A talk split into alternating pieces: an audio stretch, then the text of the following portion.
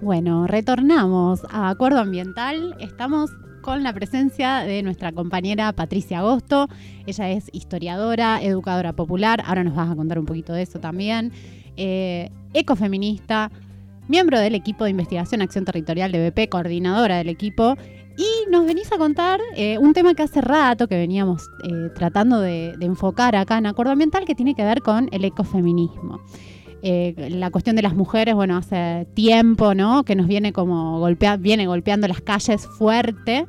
Y me imagino que también viene golpeando eh, los ámbitos académicos y los lugares, las locaciones de la educación popular y los cuerpos. Bueno, todo eso. Eh, ¿Cómo estás, Pato? Hola, ¿cómo están? Muchas gracias en principio por haberme invitado. Hace mucho tiempo que tenía una deuda para venir a este programa, así que les agradezco un montón. Eh, me encanta la, propuesta del programa, me encantan los, temas que abordan, así que bueno, trataremos de, aportar en lo que podamos. Buenísimo.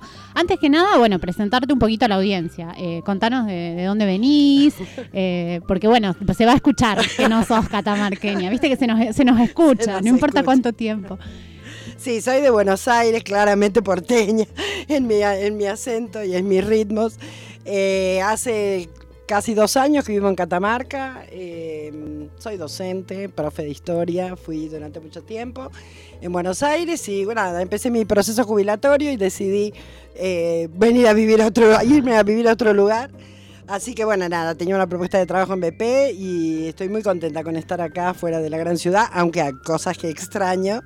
Pero no, muy contenta, muy contenta de estar acá, muy contenta del equipo de trabajo y de los aportes que, que mutuamente nos damos. Buenísimo, nosotros contentos y contentas de que estés acá en Catamarca.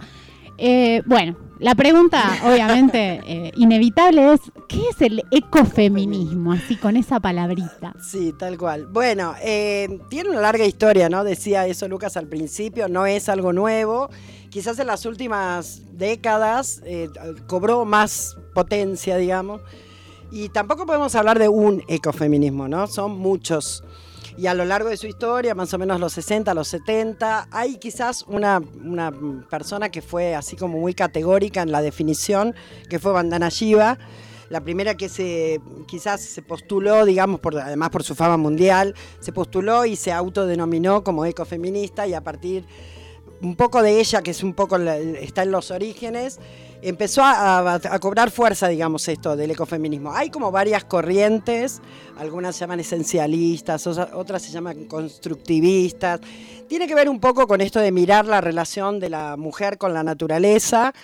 Y por ejemplo, en el caso de, de, los esencialistas, bueno, esto de que la mujer defiende la naturaleza porque es una cuestión de su esencia, de su cercanía con la naturaleza, de su posibilidad de crear vida, de la reproducción, de tener la posibilidad de reproducir la vida y que esto por lo tanto lleva a, que inherentemente, innatamente las mujeres defendamos eh, los territorios. Después surgieron otras corrientes que tienen que ver con que no, con pensar no es tanto la, la esencia de las mujeres, sino es una construcción social, ese lugar ese lugar de las mujeres en el tema del trabajo reproductivo, en la reproducción de la vida, y que en muchas experiencias en el mundo eh, la mujer tiene ese rol no solo de reproducir la vida hacia adentro de los hogares, sino también en función de las comunidades. Y entonces la naturaleza se convierte en, en los elementos de la naturaleza en algo esencial que la mujer defiende, digamos, defendiendo esa, esas comunidades. Entonces, bueno, surge esta idea, digamos, de, conciliar los ecofeminismos, la ecología, digamos, o las ecologías, los ecologismos con eh, los feminismos, y nace esta idea de que las mujeres, también un poco por la propia experiencia, que las mujeres tenemos un rol central en la defensa de los territorios, en la defensa de la vida, y así nace esta corriente, digamos, o por eso digo, no es una, son muchas, pero en esencia nos han enseñado como una concepción de la vida, del mundo, que implica esto de que la naturaleza forma parte de nuestra vida, que no podemos vivir destruyendo la naturaleza, por eso es una corriente muy anticapitalista en su enunciado y en su práctica, porque precisamente el capitalismo ha destruido, lo, sabemos, ha destruido la naturaleza y los bienes comunes, siempre atenta contra eso. Y entonces esto de que, de que la mujer tiene un rol central en ese sentido.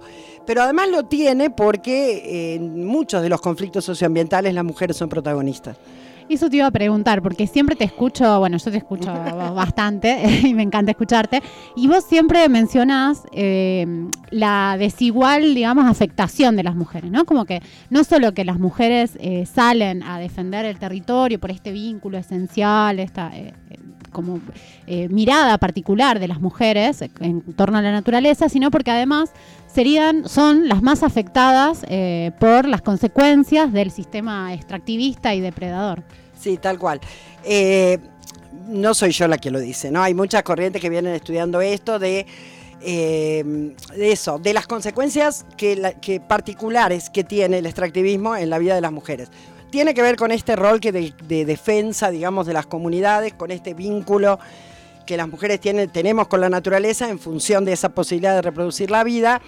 Y la verdad es que eh, es muy, em, muy contundente, digamos, ese rol precisamente por esa desigualdad, porque las mujeres, al ser las encargadas de reproducir la vida, están muy apegadas a lo que tiene que ver con la tierra, de lo que tiene que ver con el agua. Entonces todo este sistema extractivo que afecta claramente estos bienes comunes, esta naturaleza, la afectan su vida cotidianamente. Entonces, eh, en esa responsabilidad que tienen de sostener la vida, es eh, pegado a eso, digamos, es el rol que tienen eh, de defensa. Pero esta desigualdad también tiene que ver, y es una no es un aporte mío, digamos, hay muchas eh, organizaciones que lo hacen, pero esto de pensar que con el extractivismo se repatriarcaliza el territorio, porque son actividades básicamente en manos de trabajadores varones, eh, que incluso muchas de estas actividades se ven también protegidas, lo digo entre, entre comillas, por las fuerzas de seguridad que también son varones. Entonces los territorios tienen como una, un proceso de eso, de repatriarcalización, de ver donde los varones siguen teniendo en sus manos las decisiones ya sea porque son trabajadores que trabajan en las actividades extractivas, o ya sea porque son fuerzas de seguridad que defienden los intereses de, las transnacionales, digamos. Entonces, ese proceso, frente a ese proceso, las mujeres consolidan, digamos, su lugar de defensa de los territorios. Eh, pensando eso, que ellas tienen hasta como más, más repercusiones negativas y más responsabilidad en la defensa, digamos, ¿no? de los bienes comunes y de, la naturaleza. Eh, pensaba recién cuando te escuchaba, eh, cuánta relación que hay con las demandas de los movimientos feministas, que estos últimos años, bueno, decíamos hace un ratito, eh, no, pudimos hacer la vista gorda, digamos, nadie pudo, eh, coparon las calles, los movimientos feministas, y están haciendo una serie de demandas hace rato al Estado y también, eh, creo yo, a la sociedad civil y a repensarnos un poco. Te quería preguntar cuáles son esos puntos de contacto entre eso que está en las calles, sobre nuestros cuerpos sobre todo, eh, demandando los movimientos feministas eh, con el ecofeminismo. En realidad fue un proceso de aprendizaje, creo yo, ¿no? Porque como suele pasar, por lo menos hablo desde América Latina, que es lo que más conozco, es difícil a veces eh, como digamos, vincular las luchas. tenemos unas características muy propias de la fragmentación.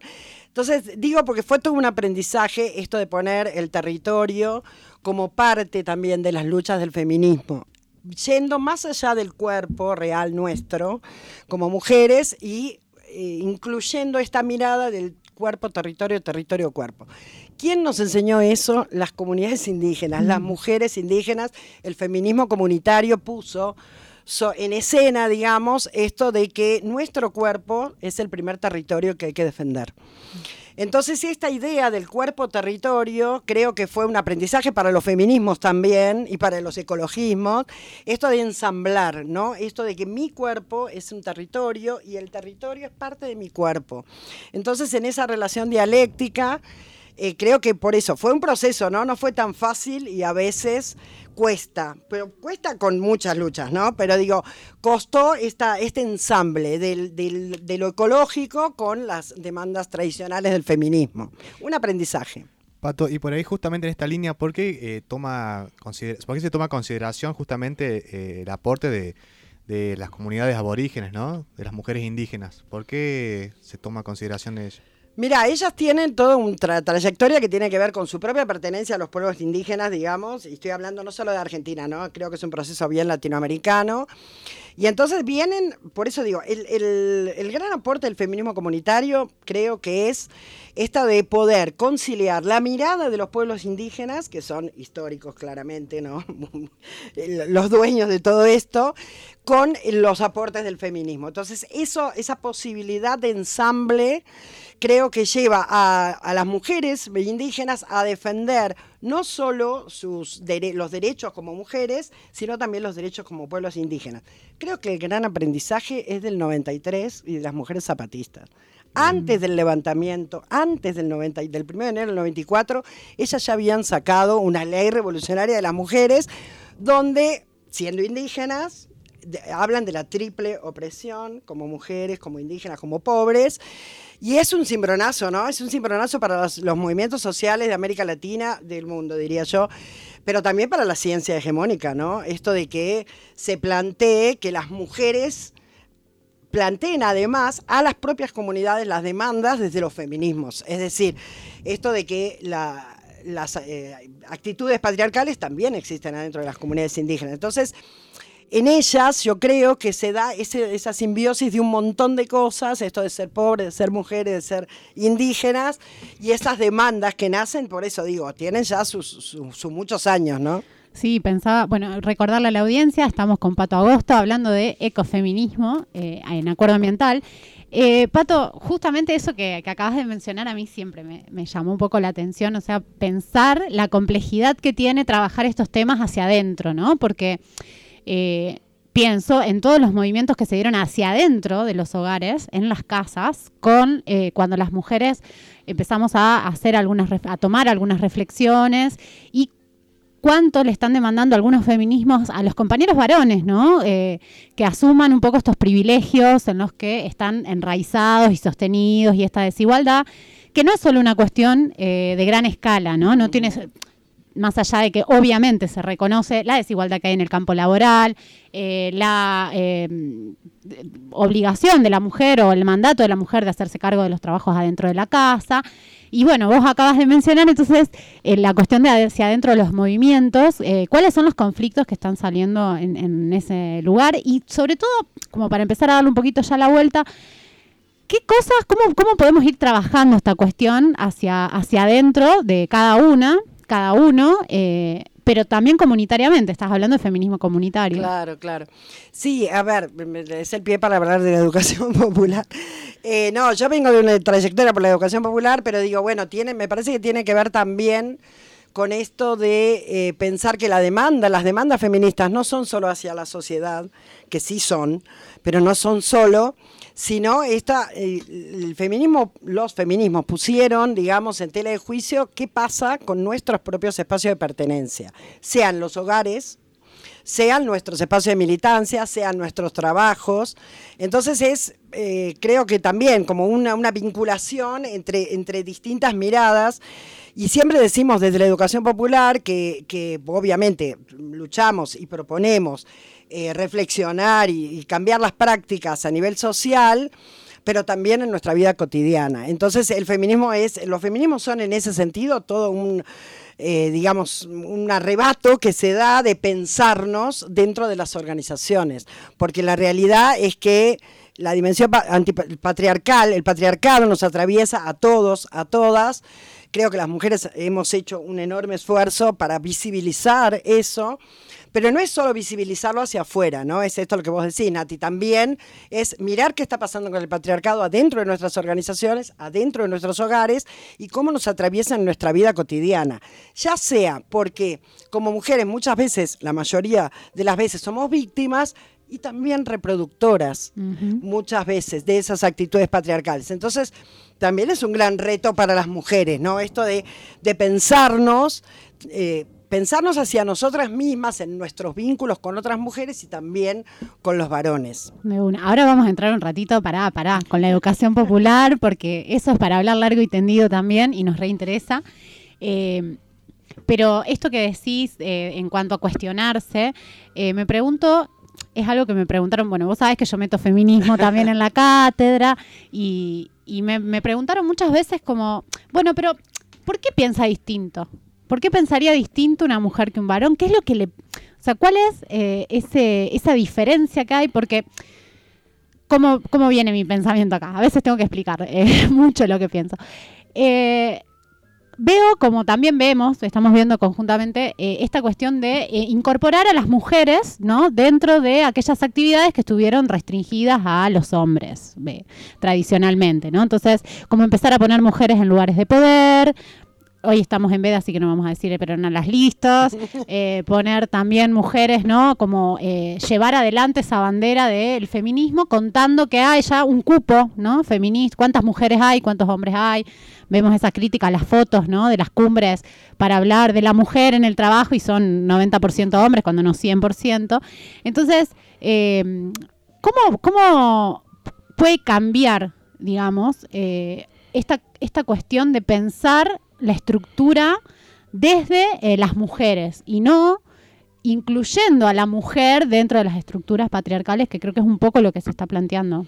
Creo que hay muchas compañeras, y me, te escuchaba y pensaba en Rita Segato, porque hay que hacer una mirada histórica, ¿no? Digo, eh, las mujeres, ella habla, en el caso concreto de ese gato, habla de una historia, eh, prehistoria patriarcal, ¿no? Incluso hace toda una mirada histórica que tiene que ver con cómo cambió eh, cómo se encerró a las mujeres a partir de la colonialidad, del proceso de colonización, etcétera, pero que en realidad ese lugar de sometimiento, las violencias ejercidas contra las mujeres son de toda la vida y en todas las comunidades y en todas las civilizaciones. Entonces lo que digo es, hay una mirada histórica que implica invisibilizar, históricamente, digamos, se ha invisibilizado su trabajo, sus aportes, han sido, eh, hemos sido víctimas de violencia, entonces yo creo que este empoderamiento, no me gusta mucho esa palabra, pero esta, esta, este asumir de las mujeres, que, que, porque yo no sé si es tanto igualdad lo que buscamos, ¿no? Yo tengo como mis debates ahí. No sé si es la igualdad, yo no sé si quiero ser igual a los varones. Como por ejemplo esto que te dicen, eh, y bueno, si quieren ganar lo mismo en, el, en, no sé, en la competencia de natación, eh, compitan con los hombres. Cosas claro, así. Claro, cosas así. Pero yo pensaba, mira, justo hoy pensaba que en realidad estamos marcadas por muchas cosas, pero muchas veces nos, no, nuestra apariencia nos marca mucho, porque debo, voy a contar una anécdota, porque me, a mí me pasa en Catamarca que eh, veo que el tránsito es recontra patriarcal. Porque te ven me encanta. El, el manejar, eh, pues yo eh, tengo experiencia en San Fernando, pero en manejar, pues te ven mujer y te tiran el auto encima. o sea, es la apariencia, solamente la apariencia. Mm. Entonces digo, las mujeres tenemos que luchar con muchas de esas cosas que han marcado nuestros cuerpos. Digo, esto de que te griten, andar a lavar los platos cuando estás manejando, o que te tiren el auto encima porque te...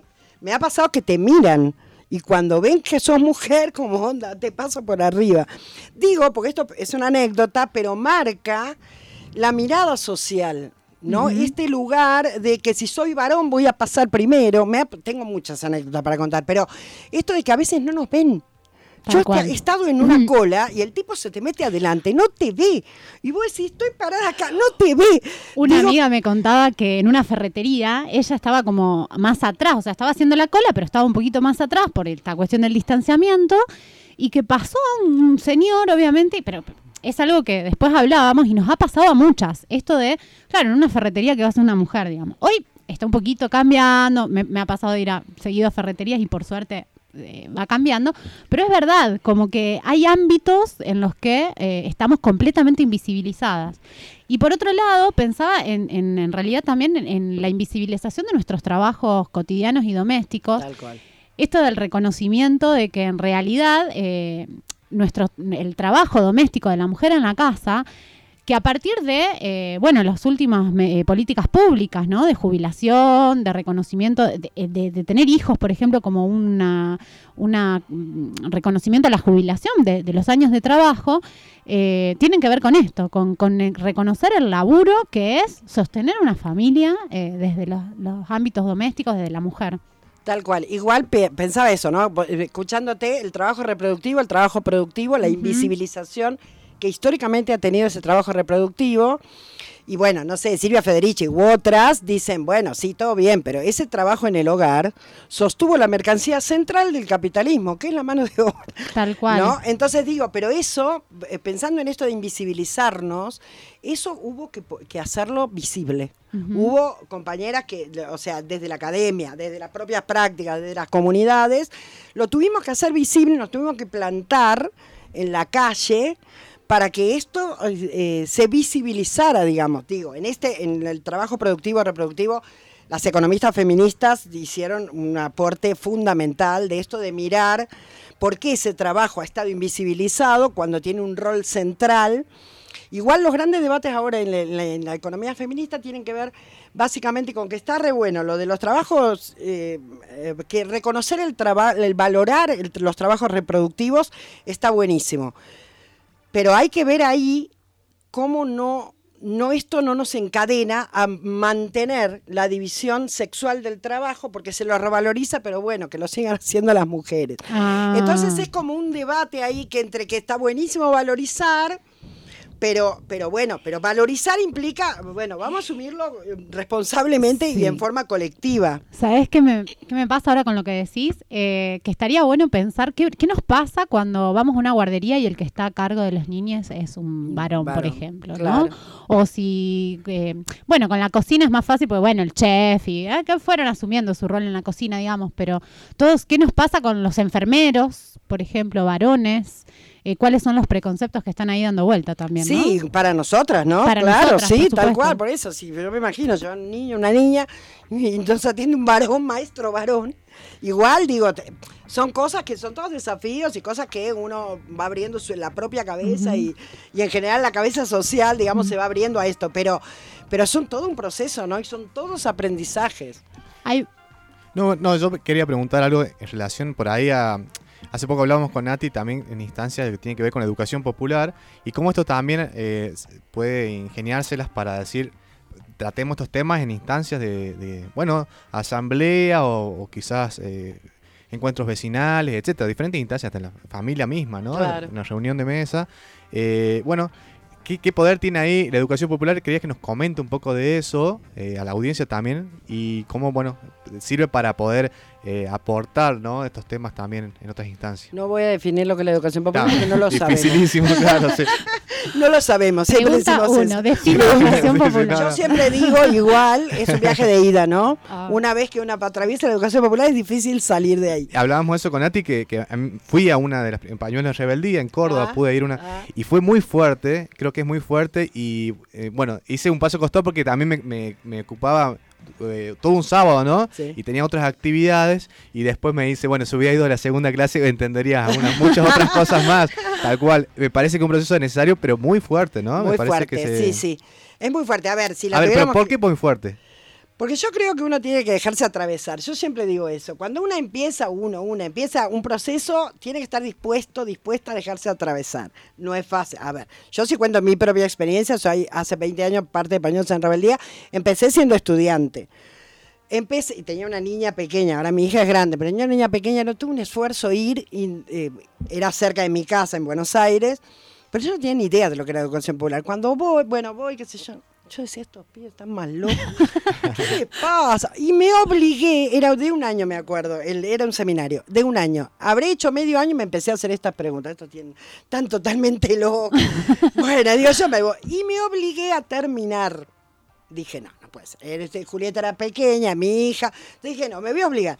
Después no pude salir nunca más a partir de ahí. 20 Pero, digo, pero pensando en esto que decís, Lucas, es muy fuerte. O sea, porque te atraviesan un montón de cosas desde lo personal y desde lo colectivo. Nosotros siempre decimos desde la educación popular que ahí apostamos por un proceso de transformación en una educación liberadora. Tomamos a Freire, es uno de nuestros grandes maestros.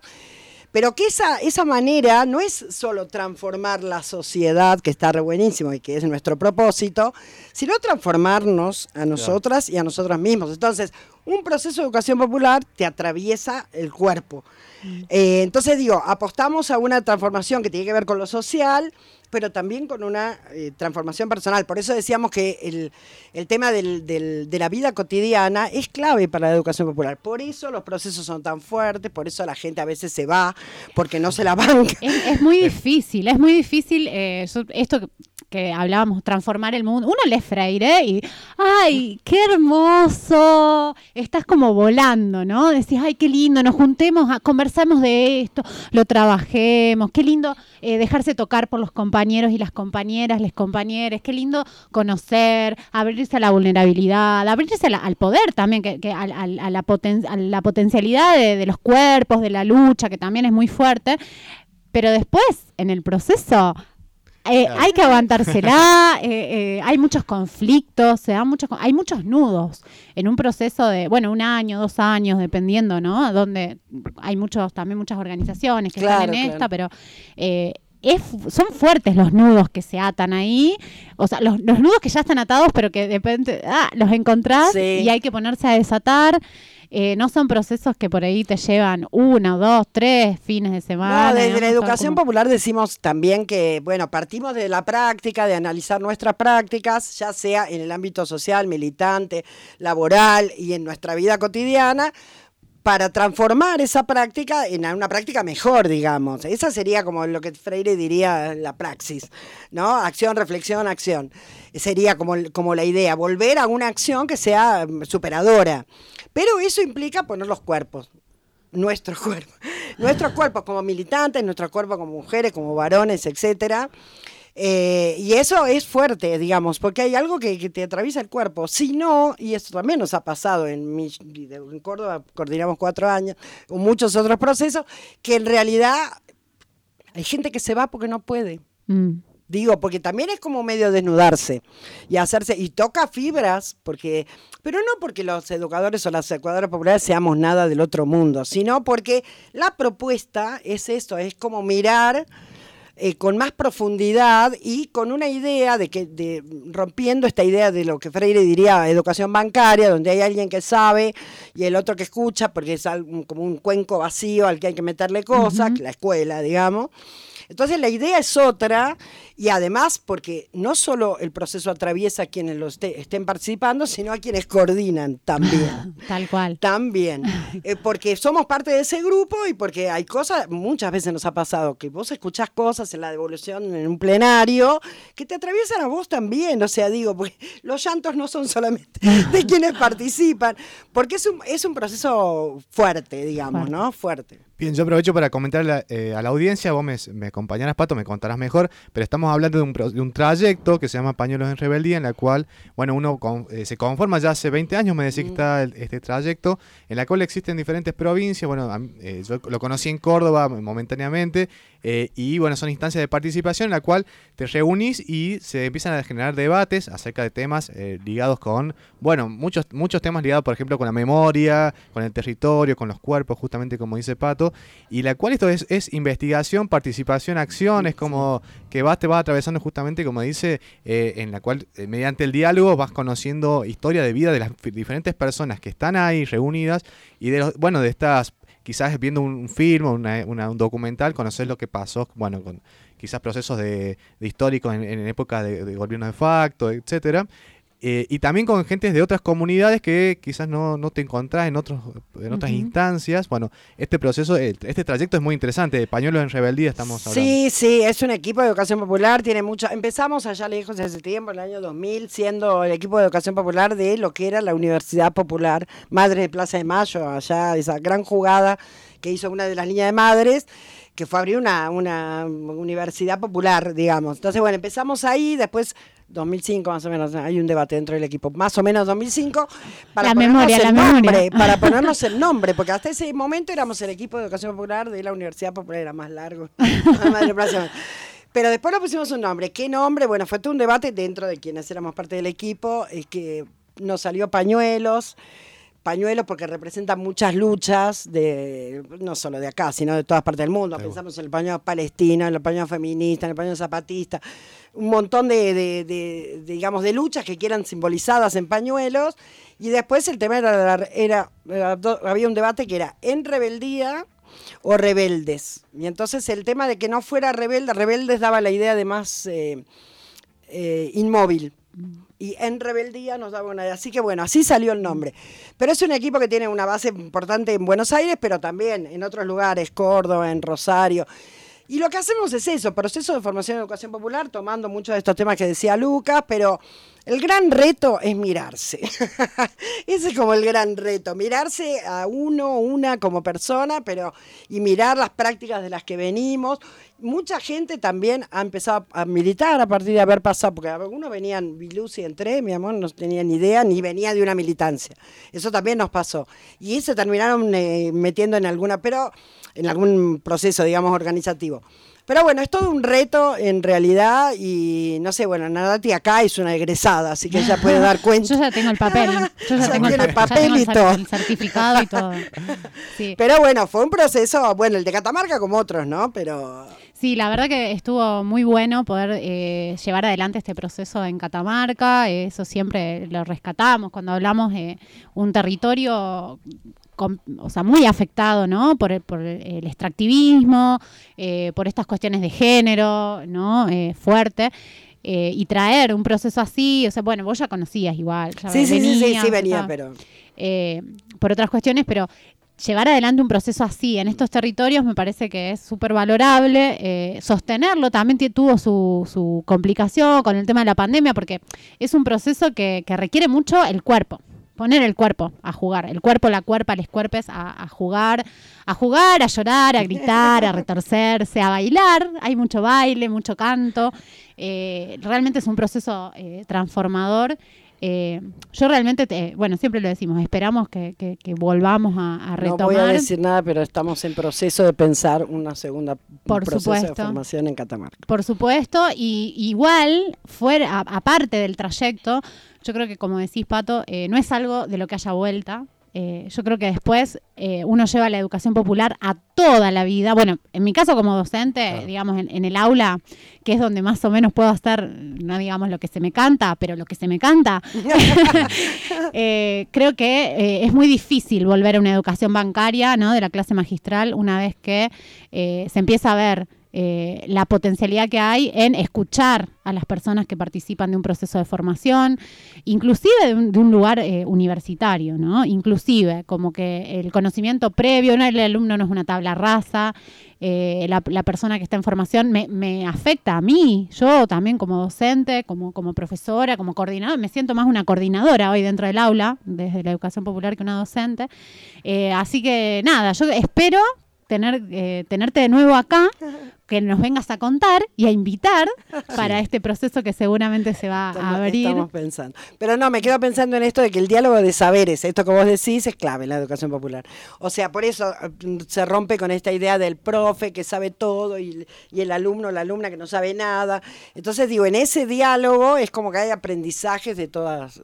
De, de todos lados. Sí hay que estar abierto, abierta, ¿no? A recibir esos aprendizajes. Por eso también es un proceso transformado para todas las personas que forman parte de ese grupo, digamos. Bueno, Pato, te agradecemos un montón por este momento compartido. La verdad que aprendimos muchas cosas. En mi caso me tocó escuchar, que me parece muy interesante también lo que venías a compartirnos. Y seguramente a la audiencia también le interesó mucho. Hay- escuché varios conceptos que me parece que están re interesantes para seguir desarrollándolos en lo que tiene que ver con la educación popular y en lo que tiene que, ver también con el ecofeminismo. Así que te invitamos eh, nuevamente en algún, en algún próximo programa, un fin de semana que te vengas aquí y seguimos. O a hacer un programa. O a hacer un programa. Yo tiro. Digo. Teníamos ganas con la Nati, sí. Bien. Sí, yo encantada de venir, porque me encanta. Además, siempre le decía a la Nati que me encanta la radio. Eh, y no, encantada. Así que me vuelven a invitar y vuelvo a venir. Igual te quedás ahora un ratito. sí, claro, me quedo. Me Buenísimo. quedo. Muchísimas gracias por la invitación. Gracias, Pato. vos, Nos, vamos, nos vamos escuchando un tema musical ahí, el operador nos está convocando y ya seguimos con Acuerdo Ambiental, tenemos más notas. Gracias, Pato. Seguimos aquí en Acuerdo Ambiental.